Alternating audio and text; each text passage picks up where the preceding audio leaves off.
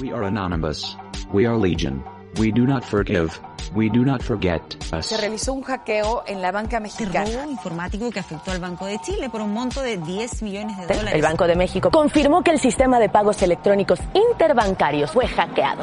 Este es el podcast de Creadores Digitales. Las noticias que importan de tecnología y seguridad de la información. ¿Qué te parecería tener esta placa? Ok, porque como un 404. Ajá, o sea, eres un, eres un programador, eres un hacker o un consultor de ciberseguridad y a ti en la mente se- voy a, co- a comprar mi placa y se va a llamar Null. ¿Por qué no?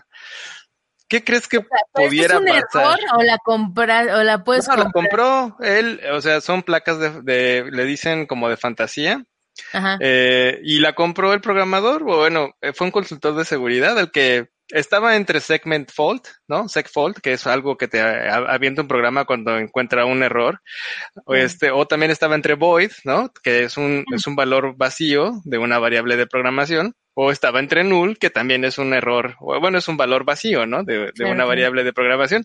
Y él se decidió por esta, dijo, no, me gusta null. Quiero ser, quiero que mi coche tenga la placa null. Y como ya las puedes personalizar, pues, o sea, es, es más fácil. ¿Qué crees que pasó? Ay, no sé. Bueno, No sé. pues te cuento, déjame te digo cómo estuvo el asunto de esta, este, chistosada que es una broma que le salió muy cara, Alina. Mira, Oh.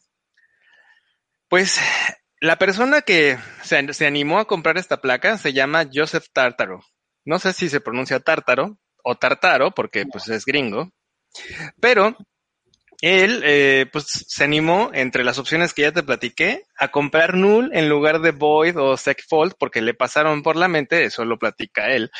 Y dice que, eh, pues sí, Alina, efectivamente, cada que un policía de tránsito de California, que es el sistema de tránsito eh, pues donde vive él, Exacto. olvidaba capturar la placa de cualquier multa de tránsito, esta multa era asignada inmediatamente a el valor null.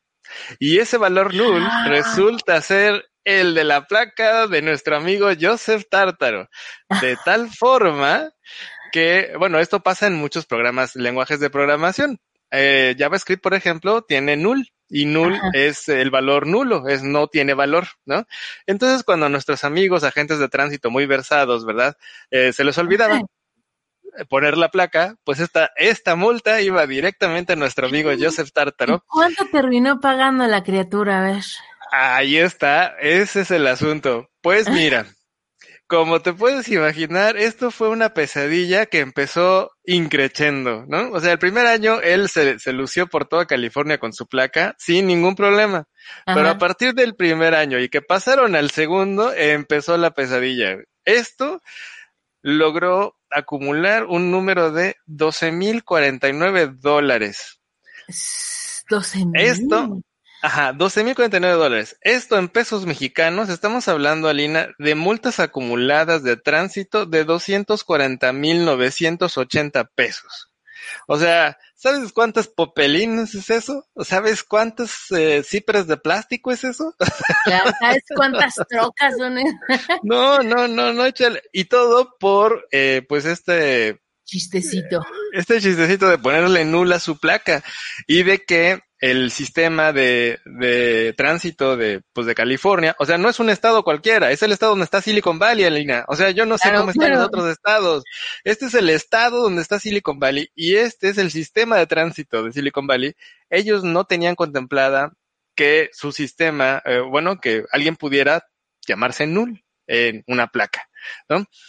Entonces, pues lo que tuvo que hacer fue irse a corte, porque cuando habló por teléfono con la gente de tránsito para decirles, oigan, pues es que tengo esta bronca con mi placa, pues lo que pasó fue, ah, esta no la entiendo, ya sabes, ¿no? O sea, pues es la gente del call center. O sea, este, ¿cómo? O sea, su, su placa se llama null, así de, o sea, imagínate, ya que les logras explicar, eh, pues lograron entender así de, ah, les dijo, mira, no es mi coche, o sea, yo no pude haber estado el mismo día en dos lugares diferentes a la misma hora y que me multaran con dos modelos de auto diferentes. Yo Claro, no tengo, claro. yo no tengo un bocho y no tengo una lobo. Ajá, entiende que no es el mismo coche. Yo tengo un Toyota. Bueno, se les salió decirles a los del call center cuál era su modelo de coche. Ah, pues ellos lo resolvieron. Agarraban las multas y le ponían el modelo del coche de él para que sí pudieran cobrarle las multas a él. Así fue su solución, así de no hay problema, ahorita te lo arreglo.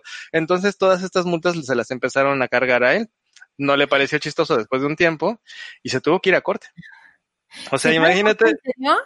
Se tuvo que ir a corte para poder decirles a estas personas, "Ay, señor juez, este, ¿qué cree? ¿No? Este, como soy muy ansioso, como, como me gusta el nombre, eh, pues sí, tuvieron que condonarle las deudas. O sea, ya después de que fallaron a su favor, tuvieron que condonarle las deudas, pero esto no fue de rápido. O sea, de plano hubo días en los que dijo, o temporadas en las que tuvo que dejar de, de sacar el coche, no lo pudo usar porque no podía hacer el refrendo o, o la renovación de permiso porque tenía 12.049 dólares a pagar en multas. O sea, una cantidad este, horrible.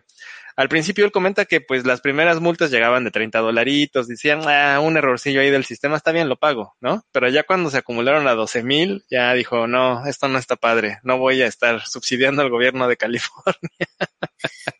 Qué barbaridad.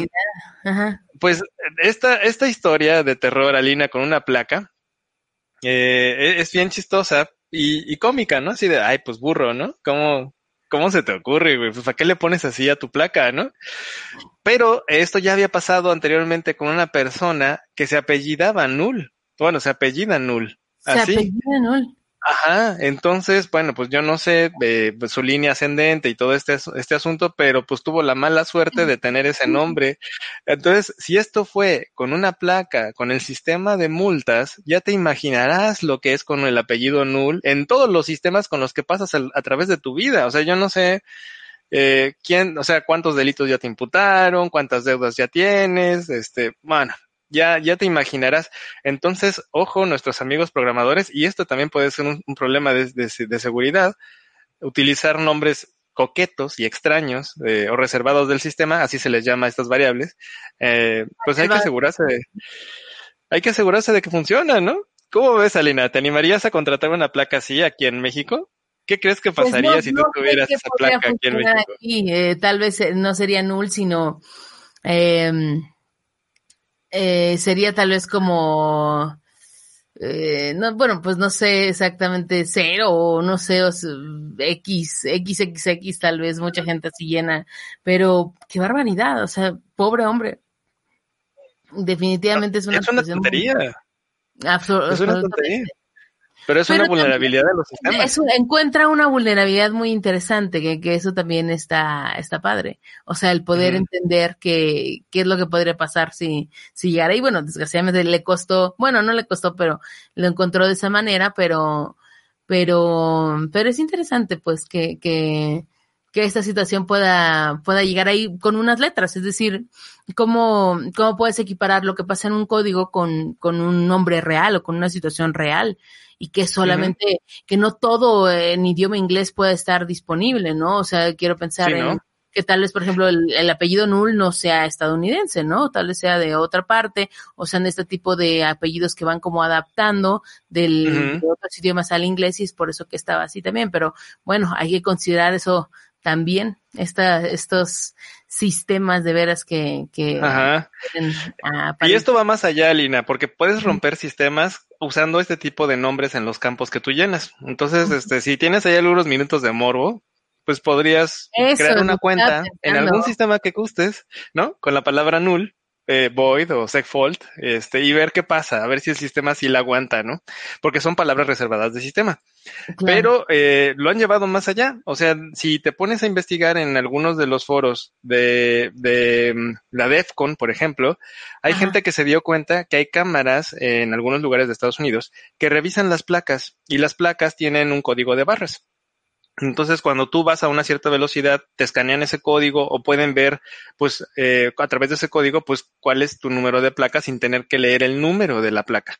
Entonces, hubo gente que se dio cuenta de que sí estaban leyendo esos códigos de barras y lo que hicieron fue que generaron un SQL injection y lograron meterle un ataque a la cámara para hacer un, un dump de la base. O sea, eh, bueno, no es un dump, pero sí lograron poner valores extraños en el, en el, ahora sí que en el lector, ¿no? En- entonces, sí se puede romper y, y pues es un llamado como para que revisemos nuestro código, ¿no? Ahora sí que, oye, pues, pues juega un poquito y ponle null a tus datos a ver qué pasa, ¿no? Vamos a ver. Padre, qué padre. y va- Y sobre todo, pues ahorita que hay tiempo para hacer todas esas cosas, pues órale, está. está No quiero incitar los amigos que nos están viendo, pero pues si tienen un ratito y quieren No, romper lo un más, programa. lo más ocioso que hice fue con números de teléfono, o sea, estar viendo como, bueno, cuando estaban eh, como a nivel de pulsaciones o números telefónicos, los primeros que había antes de que tuvieran cinco, este, e- era interesante poder ver como las estructuras y eso cuando leí el libro de, de Kevin Mitnick me, me,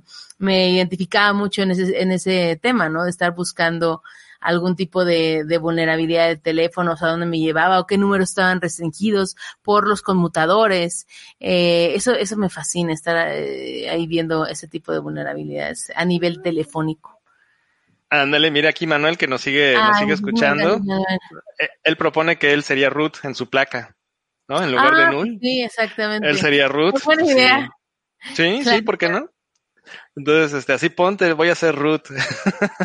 el usuario Dicen root. La mamá, eh, tienen que pedir permisos al root y la mamá siempre es el root de toda la familia. Sí, que, estoy de acuerdo, estoy de acuerdo, Alina. exactamente. Bueno, pues eh, aquí está la nota, ¿cómo ves? Interesante, Ay, ¿no? Qué, qué interesante. Da, da para mucha imaginación, la verdad. Yo estoy segura que los que nos estén escuchando van a tener ideas de cómo vulnerar este tipo de cosas. Así que escríbanos sus ejercicios también, por favor. Recuerda que puedes escuchar el podcast semanal de Creadores Digitales en iVoox, iTunes, Spotify y YouTube. Síguenos en las redes sociales. Comparte con nosotros tus tweets favoritos en arroba Creadores Digita. Compártenos las noticias que más te interesan en facebook.com diagonal Creadores Digitales.